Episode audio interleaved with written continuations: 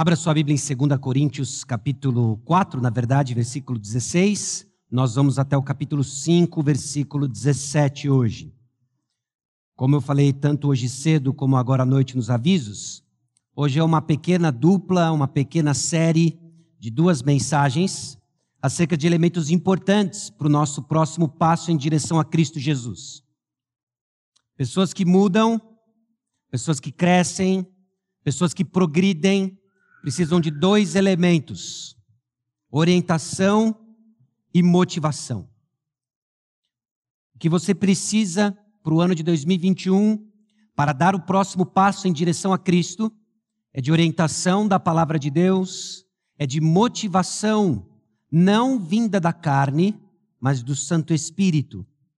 E ambos andam de mãos dadas. Quando a palavra de Deus é ministrada, é o Espírito Santo nos persuadindo a mudança. Quando o Espírito Santo nos persuade a mudança, é porque a palavra está aberta e Deus falando conosco. A orientação vai dar para você o que fazer, motivação nos persuade na vontade de fazer. Ambos compõem elementos da graça de Deus em nos mudar, nos transformar.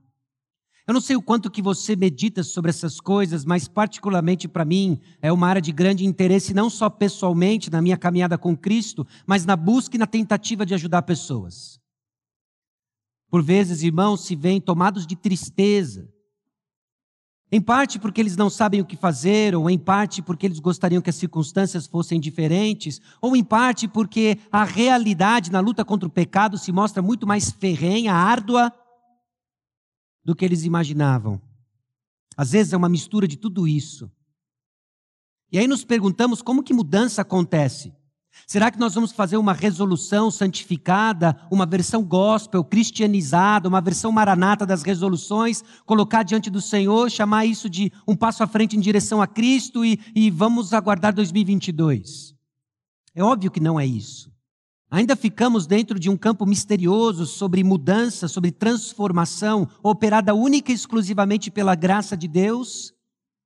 Mas não é um mistério sem o qual nós não temos orientação alguma não é um mistério onde nós não temos responsabilidade alguma.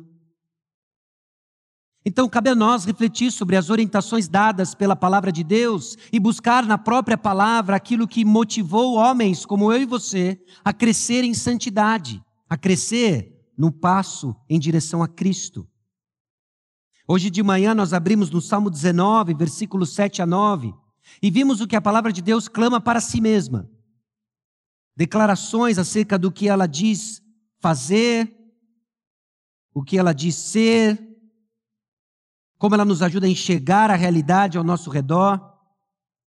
E agora nós olhamos para 2 Coríntios capítulo 4 e vemos dois elementos importantes da nossa motivação à mudança. Aquilo que o mundo chama de loucura, aquilo que ah, nós teimamos ou temos dificuldade em colocar os nossos braços ao redor, a nossa compreensão ao redor, são elementos importantes da nossa motivação, eternidade e o amor de Cristo. Se vamos crescer motivados a dar um passo em direção a Cristo, é porque, pela graça de Deus, Ele nos deu uma compreensão maior da eternidade e suas aplicações presentes, e do amor de Cristo que nos constrange, nos pressiona a ação. Assim como todas as outras passagens, 2 Coríntios capítulo 4, versículo 16, até o capítulo 5, versículo 17, não acontece no vácuo. Ou seja, não se trata apenas de algumas ideias que o apóstolo Paulo especulou, uma teologia que ele desenvolveu, distante de toda e qualquer realidade presente, de suas circunstâncias ao seu redor. 2 Coríntios capítulo 4 tem uma ocasião histórica. Eu sou um grande entusiasta dessas ocasiões históricas. Porque meus irmãos foram homens de carne e osso que experimentaram as coisas que nós experimentamos. Mas muitos deles tiveram reações diferentes, apontaram um caminho diferente e mostraram para nós, modelaram para nós como a palavra de Deus ela é eficaz, ela é prática e ela nos transforma. Como que o sacrifício de Jesus não foi em vão, como de fato nós proclamamos o evangelho poderoso para mudar. Sim, o apóstolo Paulo foi um personagem histórico de carne e osso, os coríntios idem e os falsos mestres também. E aí, de uma forma que é difícil a gente entender, o Espírito Santo moveu o apóstolo Paulo a redigir suas ideias, que não eram dele, era do Senhor, preservou isso que chegou até nós e que nos muda até hoje. Se você estava hoje cedo, você sabe que quando nós abrimos a palavra de Deus, não se trata de um registro histórico passado de como Deus agiu, é Deus falando hoje. Cabe a nós, então, interpretar de maneira correta e aplicar no nosso momento de vida. Na ocasião em que o apóstolo Paulo se encontrava ministrando aos coríntios, ele escreveu para persuadi-los a uma verdadeira lealdade ao evangelho. Logo no primeiro século, meus irmãos, falsos mestres penetraram dentro da igreja e começaram a disseminar uma série de ensinos que desviavam os verdadeiros cristãos do verdadeiro evangelho. Os apóstolos então partiam para o combate pregando a Cristo, defendendo a sã doutrina, confrontando as mentiras dos falsos mestres e apresentando um ministério cristão digno de ser seguido, imitado. O apóstolo Paulo escreve uma grande defesa em 2 Coríntios. Alguns poucos anos atrás, nós tivemos a oportunidade de ouvir uma série de mensagens em 2 Coríntios. Talvez você se lembre que, de fato, o apóstolo Paulo passa bastante tempo defendendo o seu ministério, porque não era dele, tinha a ver com o verdadeiro evangelho. Não se tratava de uma defesa meramente de sua reputação pessoal, mas da glória de Deus, manifesto em Cristo Jesus, a verdade na igreja. Os coríntios precisavam ouvir o que de fato era um ministério cristão.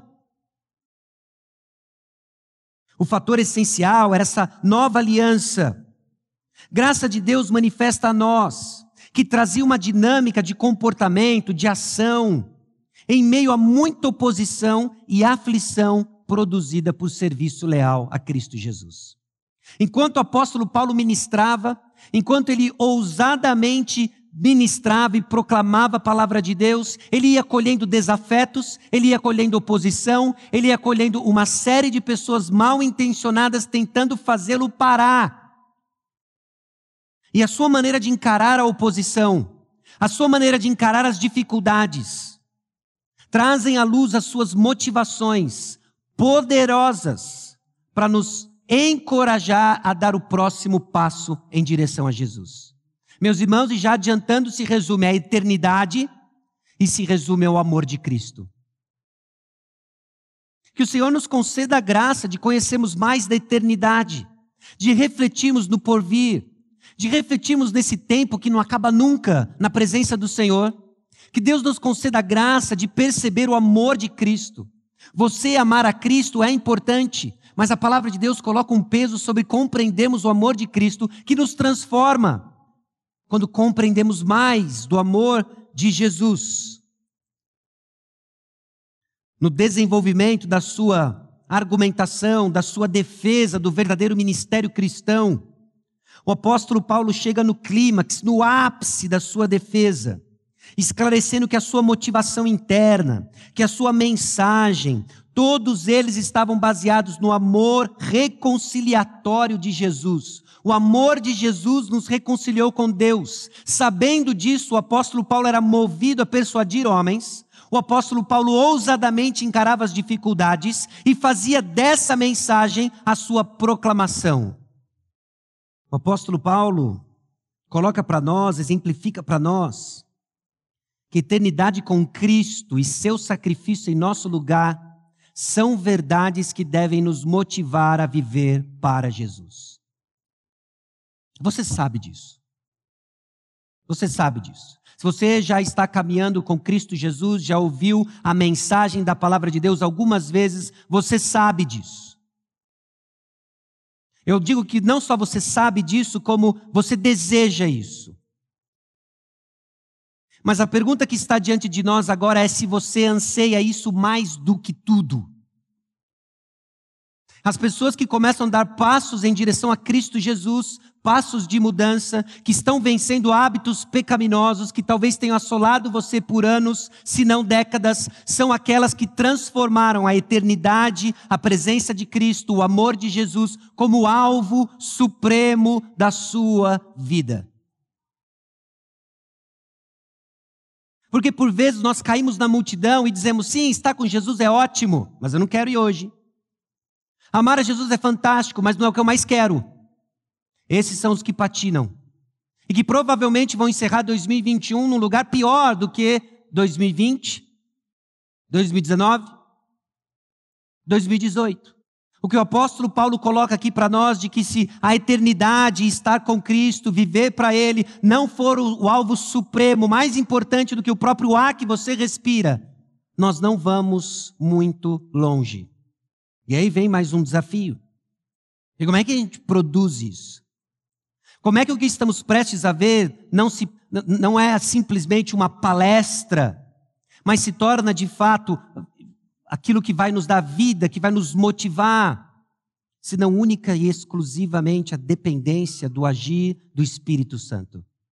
É nessa condição que eu convido você a abrir em 2 Coríntios capítulo 4, quando nós vamos ver como que a eternidade moldou a maneira do apóstolo Paulo entender suas circunstâncias, a própria morte, as injustiças que sofria, de como que o amor de Cristo foi suficiente para zerar a sua busca por reconhecimento humano o constranger a mudança e a encarar a nova vida que ele tinha e dispunha em Cristo Jesus. 2 Coríntios capítulo 4, versículos 16 em diante. E antes de efetivamente entrarmos no texto, eu convido você a orar mais uma vez, pedindo direção a Deus e que Ele no agir do teu Santo Espírito, traga as coisas que Ele quer nos mudar em 2021. Que sejamos submissos à, à voz do Espírito através da palavra, longe de nós um coração endurecido pelo pecado, pelos nossos próprios desejos, mas sensíveis à voz do Senhor. Nosso Deus e Pai, chegamos diante do Senhor reconhecendo de que se o Senhor não agir, fecharemos um ano talvez pior do que como fechamos anos anteriores. Se o Senhor não agir, não há esperança para nós. Mas nos apegamos ao fato de que o Senhor prometeu agir na vida dos teus filhos. Nos apegamos ao fato de que quando a sua palavra é proclamada, o teu espírito age em nós. Transforma, Senhor, nossos corações Traga à tona aquilo que o Senhor quer mudar, aquilo que não se parece com o Senhor Jesus Cristo e que o Senhor quer transformar. E que sejamos marcados, ó Deus, por indivíduos que crescem à semelhança de Cristo, a despeito das injustiças que sofremos, a despeito das ameaças que somos submetidos, a despeito das dificuldades em que nos encontramos. É no nome precioso de Jesus que nós oramos. Amém. A eternidade com Cristo, a primeira dessa motivação santa para dar o próximo passo em direção a Cristo, é a eternidade com Jesus. A eternidade com Jesus, de que muitos de nós que crescemos na igreja ouvimos desde que nos conhecemos por gente. O céu, o estar na presença do Senhor. É essa a eternidade, a eternidade com Jesus Cristo. O próximo passo vai ser dado movido pela realidade celestial e eterna. A eternidade celestial com Cristo, meus irmãos, nos motiva a perseverança em meio à realidade terrena e tudo que ela proporciona, enquanto aguardamos com Cristo e nos apropriamos disso pela fé.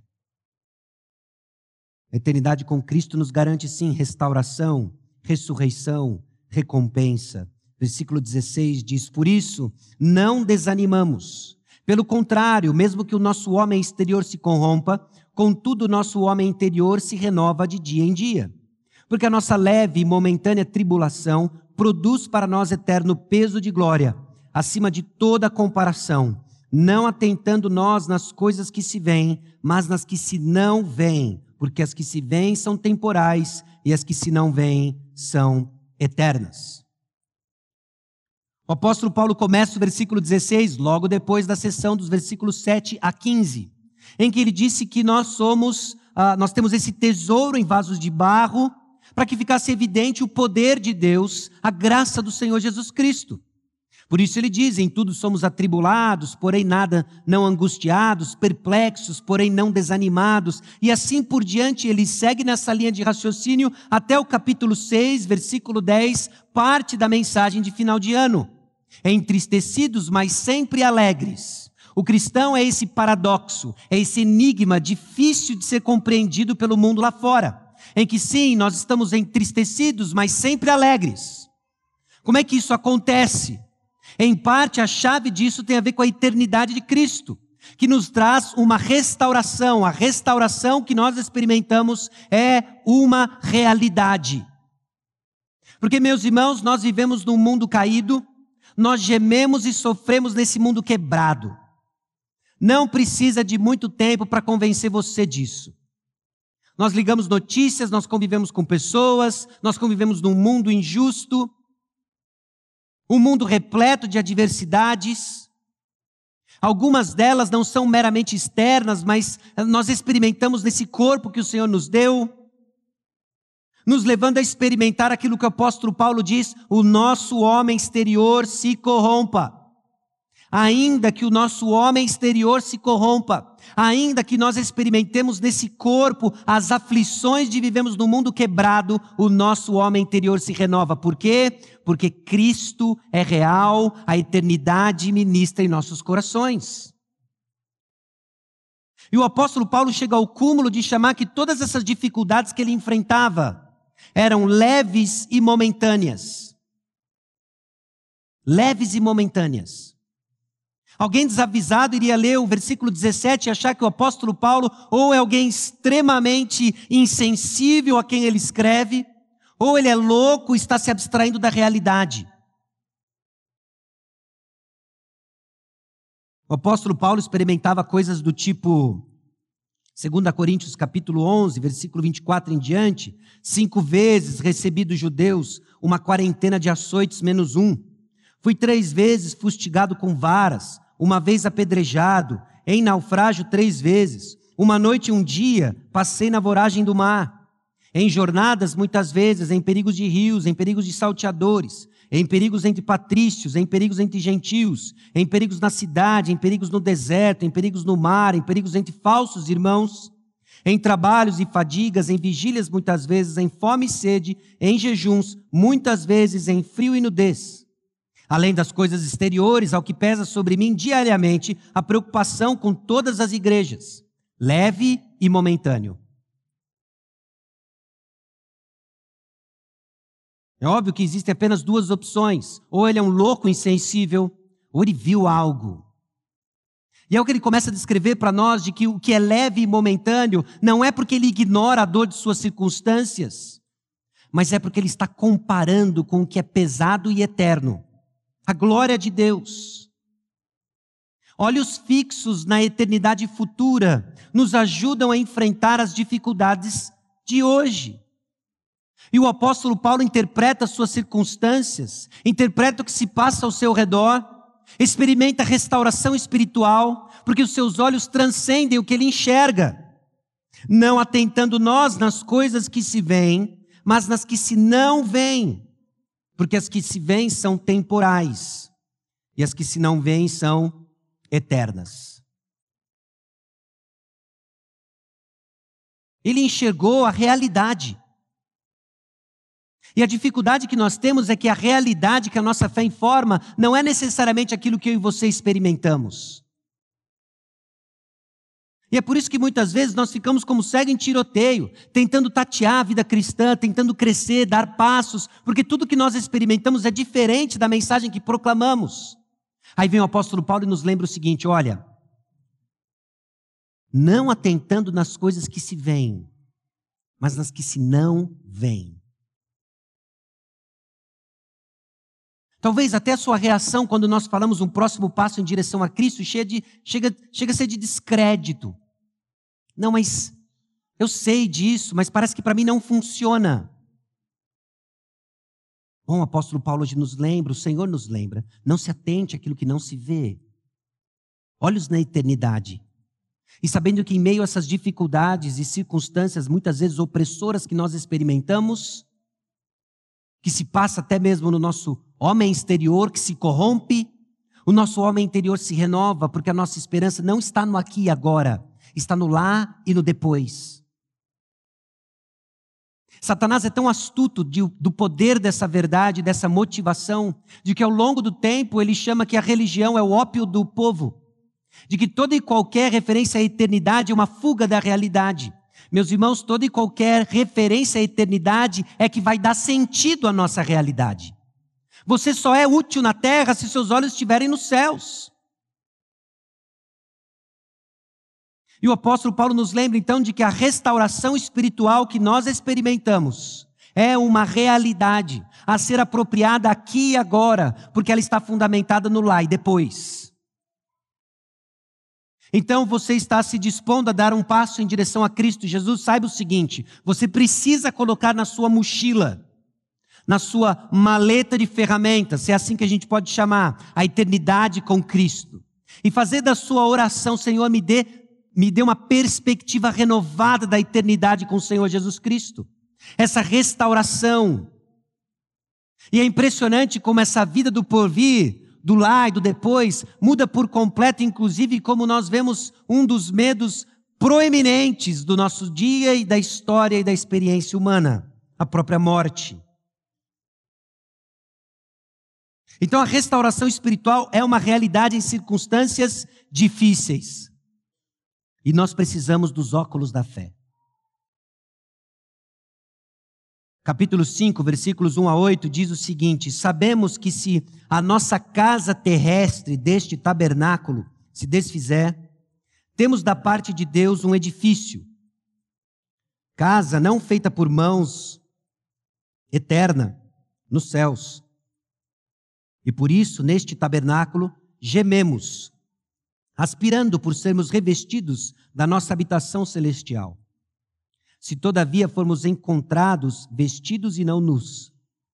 Pois, na verdade, os que estamos neste tabernáculo gememos angustiados, não por queremos ser despidos, mas revestidos, para que o mortal seja absorvido pela vida. Ora, foi o próprio Deus quem nos preparou para isso, outorgando-nos o penhor do Espírito. Temos, portanto, sempre bom ânimo sabendo que enquanto no corpo estamos ausentes do Senhor, visto que andamos por fé e não pelo que vemos. Entretanto, estamos em plena confiança, preferindo deixar o corpo e habitar com o Senhor. A eternidade com Cristo nos ajuda em tempos difíceis, 2 Coríntios capítulo 4, versículos 16 a 18. E a eternidade com Cristo mostra que a ressurreição é um anseio e nos ajuda a encarar a rainha de todos os medos, a morte. Por definição, o cristão é alguém que encara a morte de uma forma diferente. Porque ela se torna necessária para revestir-se do que é imortal. Você já parou para pensar por que, que você, cristão, precisa morrer se Cristo não voltar antes? Porque você precisa ser revestido do imortal. Mas nós temos a tendência de encarar a morte como o mundo encara a morte. É que aqui é acrílico, né? Senão.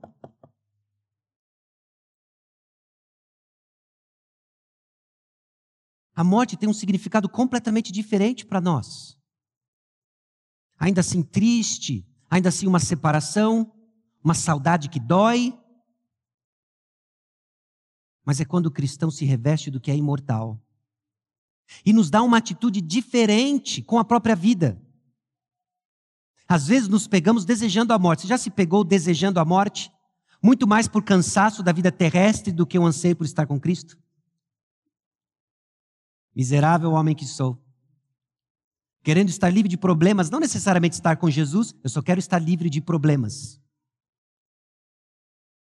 É justamente esse o ponto no versículo 4, quando o apóstolo Paulo fala que nós gememos, angustiados, não por queremos ser despidos, mas revestidos. Que o nosso anseio de partir seja pelo desejo de estar com Cristo. Por quê? Porque a ressurreição é esse anseio que o Senhor coloca no coração do cristão.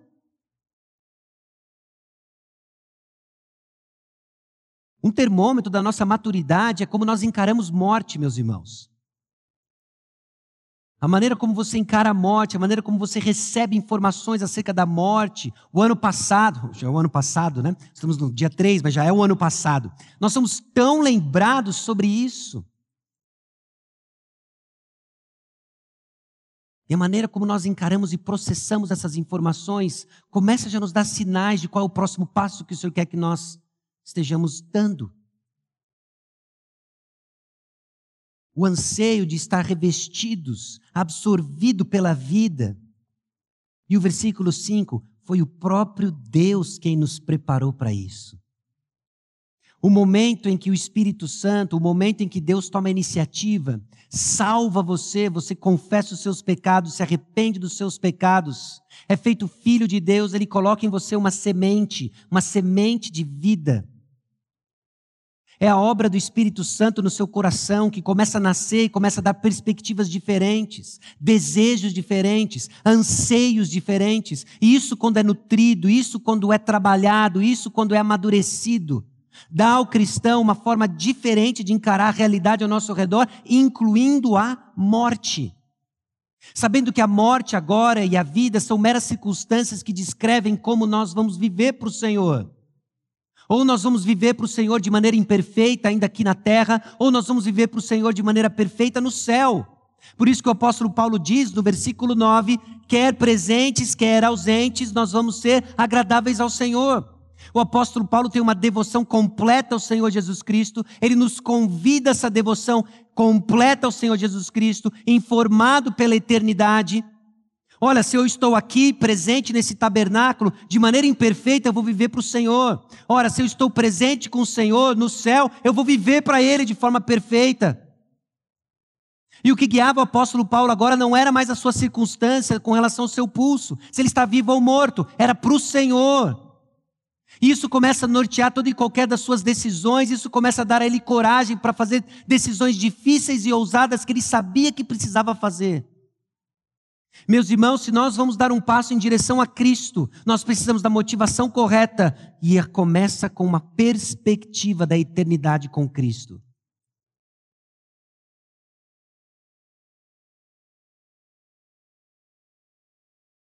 Bom, e ele nos deu uma garantia, no versículo 5, outorgando-nos o penhor do Espírito. O penhor do Espírito, a garantia. Qual é a garantia de que o Senhor vai cumprir tudo isso que nós estamos falando aqui. Ele deu para você o Espírito Santo. Você foi selado pelo Espírito Santo. Efésios capítulo 1, versículo 14 diz isso. E selado pelo Espírito Santo, ele começa a trabalhar em nós um desejo diferente, uma perspectiva diferente. É fascinante quando nós paramos para pensar e fazer uma retrospectiva, não do ano, mas de toda uma vida de como Deus mudou anseios, como Deus mudou desejos, como Deus mudou perspectivas, forma de encarar uma porção de coisas, direcionamento de vida. E nós nos perguntamos: quem fez tudo isso? Senão o Espírito Santo que Ele nos deu. Senão o Espírito Santo que selou nosso coração e trabalhou em nós anseios diferentes. Meus irmãos, quanto mais nós ouvimos da realidade celestial e futura, Quanto mais nós ouvimos do que Cristo Jesus fez por nós, mais nossas perspectivas, nossas percepções são mudadas, nos ajudando a dar passos de fé em direção a Cristo Jesus. E aqui tem algo sobre mudança bíblica, talvez você esteja aqui procurando uma fórmula mágica. Não é? É, recentemente, eu não sei como é que você vai receber isso ou não, mas eu, eu assisti Matrix. Um pouco atrasado, mas eu assisti. E a narrativa do filme, né? Tem aquele negócio da jujubinha azul, jujubinha vermelha. Você toma a jujubinha vermelha, acontece uma coisa, azul é outra. Numa das duas você enxerga a realidade, acho que é a vermelha, não é? Você toma a vermelha e você enxerga a realidade como ela é. Às vezes nós esperamos da vida cristã uma jujubinha. que o Morfeu vai vir entregar para mim e eu vou enxergar as coisas como elas são. Não é uma jujubinha. Deus nos deu o Espírito Santo. E conforme nós ouvimos da palavra de Deus, o Espírito Santo age em nós. E agindo em nós, muda nossas perspectivas. Nós recebemos com fé, obedecemos. A obra do Espírito é confirmada em nosso coração, nos dando mais ousadia para o próximo passo. Meus irmãos, melhor que a jujuba do Morfeu. Pensa na verdade teológica. Melhor do que uma pílula mágica. Trata-se de um relacionamento com Deus vivo, que mostra para nós na Sua palavra o próximo passo. E você recebendo com fé a palavra de Deus, recebendo em obediência a palavra de Deus, Ele confirma no seu coração a obra do Espírito Santo, confirmando no seu coração o agir do Espírito. Você cresce em ousadia, você cresce em coragem. Esse é o passo, essa é a maneira como Deus nos transforma. Agora, quando esperamos a pílula mágica, nós sentamos dominicalmente nesses bancos, nós corremos a vida de segunda a sábado, domingo sentamos, ouvimos esperando a pílula mágica, que não vem. Então nós não ouvimos com fé, nós não nos apropriamos dessas verdades, nossa fé definha.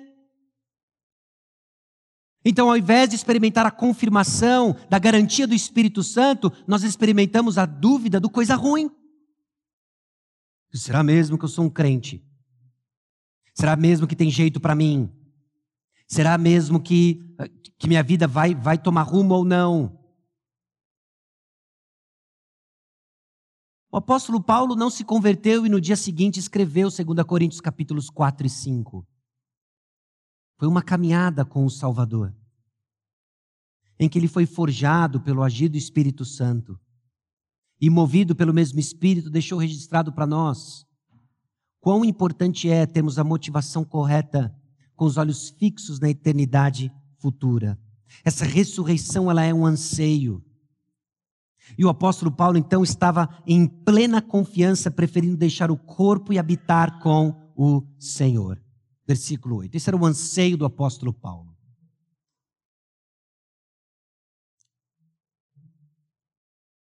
Então, no versículo 9, é por isso que também nos esforçamos.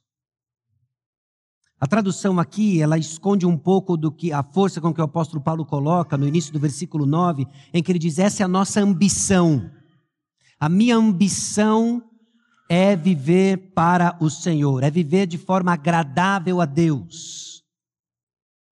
Ambição é uma daquelas palavrinhas, né, que é, ela é neutra, mas ela andou tão mal acompanhada que ganhou uma fama, não é? Como concupiscência. Mas aqui o apóstolo Paulo coloca esse direcionamento de um intenso desejo, essa ambição para viver para o Senhor.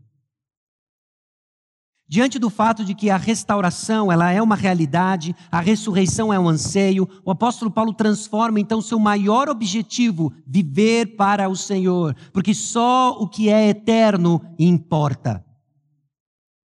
Isso não significa vestir branco, correr para o monte e cantar Maranata vem Senhor Jesus Cristo até o dia da volta do Senhor. Isso significa que tudo o que acontece no terreno, tudo o que acontece nesse âmbito terreno, precisa estar fundamentado em valores celestiais. Isso é viver uma vida agradável ao Senhor. Esses são aqueles que estão dando passos em direção à mudança, de que eu fiz do meu objetivo de vida viver para o Senhor. Mas normalmente nós fazemos as perguntas erradas. As perguntas erradas do tipo é: como é que eu faço para mudar o meu cônjuge?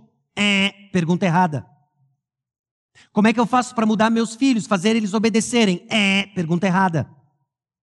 Como é que eu faço para prosperar no trabalho e, e vencer o meu chefe? É, pergunta errada.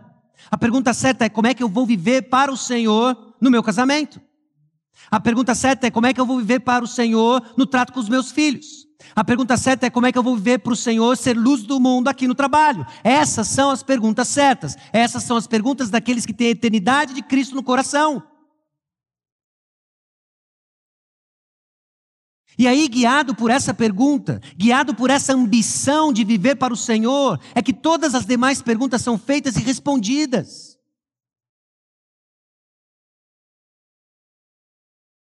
E o apóstolo Paulo, mesmo diante de tantas injustiças, sabia disso, porque a recompensa é certa, meus irmãos. Aqui tem mais um aspecto dessa motivação da eternidade com Cristo. Existe uma recompensa. Versículo 10, suficiente para persuadir o apóstolo Paulo a mudar sua conduta hoje. Porque importa que todos nós compareçamos perante o tribunal de Cristo, para que cada um receba, segundo o bem ou mal que tiver feito por meio do corpo. Paulo sabia que ele deveria servir a Deus em seu corpo físico, de forma que iria produzir uma recompensa eterna. É assim que você vive. É assim que você vive. Tem tantas coisas que ilustram e nos ajudam a entender esse princípio. Se você é um estudante, você sabe que se você estudar ao longo do semestre, quando vier a prova, é capaz que você não tenha tantos problemas. Não é? Se você é um trabalhador, na sua sessão, se você executa um bom trabalho, é capaz de que quando vier a lista demissional, seu nome não esteja incluso. É capaz de que se houver uma lista promocional, seu nome esteja incluso. O apóstolo Paulo era movido então por compreender de que na eternidade haveria uma recompensa. E tudo aquilo que ele fazia na terra era guiado por isso. Quão diferentes seriam suas decisões se a eternidade fosse de fato a realidade que as move. Como isso nos ajuda a pensar as injustiças que nós sofremos. Um dia Deus vai tornar todas as coisas certas. Comentando especificamente sobre o versículo 10, John MacArthur disse o seguinte: Nesse dia, a verdade completa de nossas vidas, caráter e obras se tornarão claras para cada cristão. Cada um de nós irá descobrir o veredito final de seu ministério, serviço e motivações. Toda a hipocrisia e falsa pretensão serão retirados. Todos os assuntos temporais sem significado eterno irão desaparecer como madeira, feno e palha. Apenas o que é digno da eternidade será recompensado. O apóstolo Paulo sequer ousava julgar suas próprias motivações. O que ele fazia era seguir para o alvo, na plena convicção de que no dia certo, da maneira correta, como aquele que pode recompensar de fato, porque ele enxerga corações e motivações, iria agir em seu favor? Assim ele seguia. A recompensa de Cristo, ela é certa. Meus irmãos, a eternidade com Cristo nos ajuda em circunstâncias difíceis, nos dizendo que a restauração espiritual é uma realidade. Nos ajuda a encararmos a triste realidade da morte nos apontando de que a ressurreição é um anseio dado pelo próprio Salvador. Estaremos com Ele, seremos absorvidos pela vida, e o, e o mortal vai ser revestido de imortal. A recompensa de Cristo é certa e nos ajuda diante de injustiças nesse mundo quebrado, nos dando uma nova ambição, ser agradável a Deus.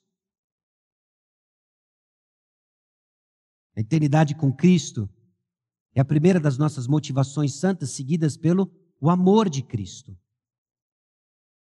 Versículos 11 a 13. E assim, conhecendo o temor do Senhor, persuadimos os homens e somos cabalmente conhecidos por Deus.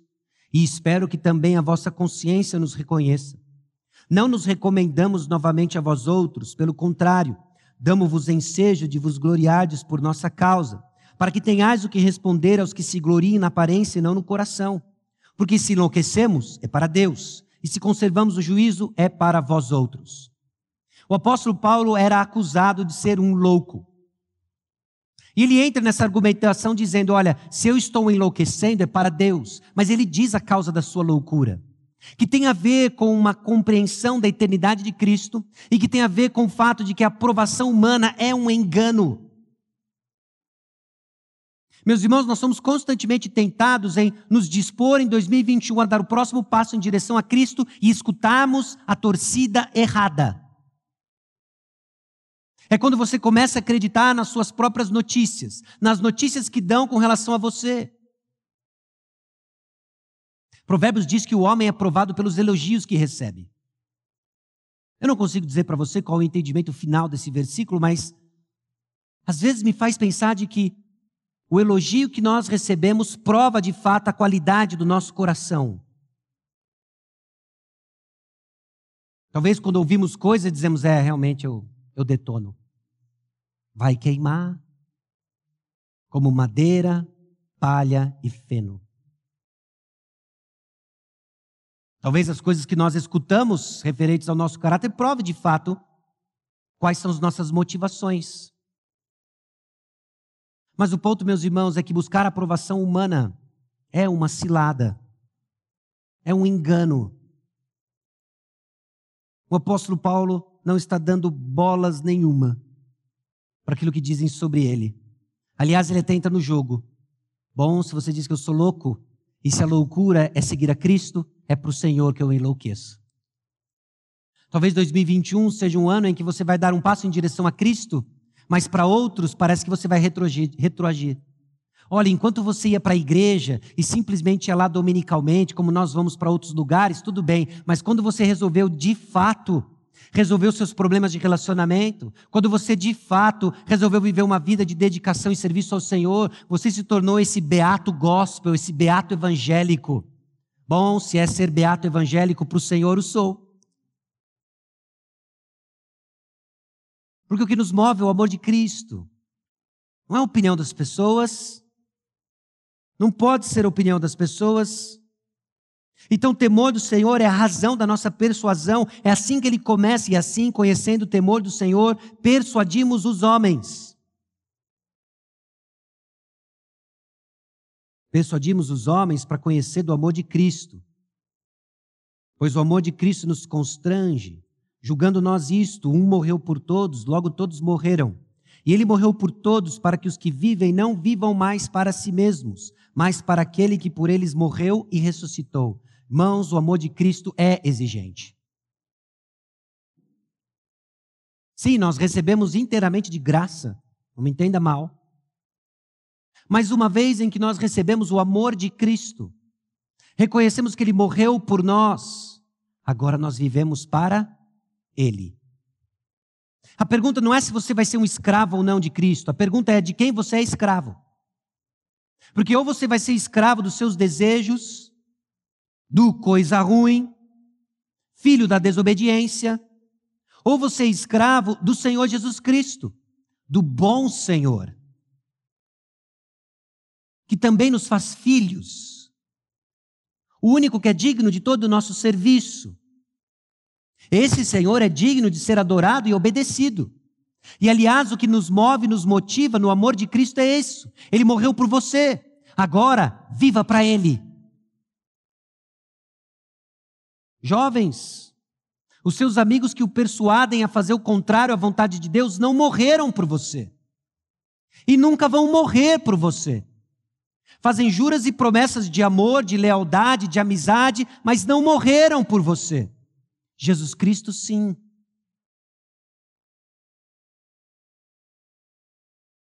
Vale a pena viver para Ele. É para Ele que nós vivemos. A sua pornografia não morreu por você, ela está matando você. Jesus Cristo é digno do nosso serviço, do nosso amor a Ele, de viver para Ele. Viva para o Senhor certo. O amor de Cristo é exigente e uma vez que nós o recebemos, agora vivemos para Ele. Mas alguma coisa tem que nos dar frio na espinha pensar exigências. É enganoso isso. Nós estamos sempre debaixo de exigências.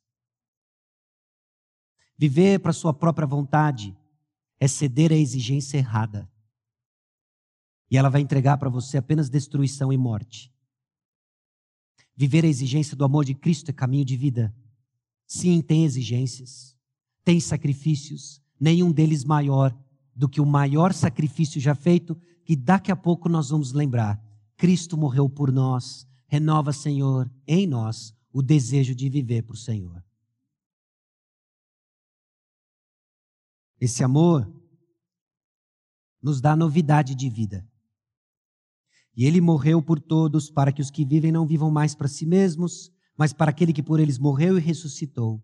Assim que nós, daqui por diante, a ninguém conhecemos segundo a carne. E se antes conhecemos Cristo segundo a carne, já agora não o conhecemos deste modo. E assim, se alguém está em Cristo, é nova criatura. As coisas antigas já passaram, eis que se fizeram novas. A salvação que nós recebemos nos dá perspectivas, desejos, inclinações, amores diferentes. E essa nova perspectiva, quando alimentada e desenvolvida, nos ajuda a ter vitória na batalha contra o pecado e nos conformar à imagem de Jesus Cristo. Meus irmãos, a eternidade com Cristo Jesus, o amor de Cristo Jesus, são as motivações que eu e você precisamos, não só em 2021, mas sempre, para vivermos para o Senhor. Qualquer outra fonte de motivação vai se mostrar temporariamente insuficiente, vai se mostrar insuficiente para levar um passo adiante. Relacionamentos acabam, empregos terminam, saúde se vai, pandemia chega, parece que não vai embora. Todas essas coisas que nós depositamos nossas esperanças se mostram insuficientes. Pode ser que parte, inclusive, do seu sofrimento é que essas esperanças, que agora nós vamos chamar de ídolos, lhe frustraram. Seu casamento não deu o que você esperava. Sua saúde não deu o retorno que você ansiava.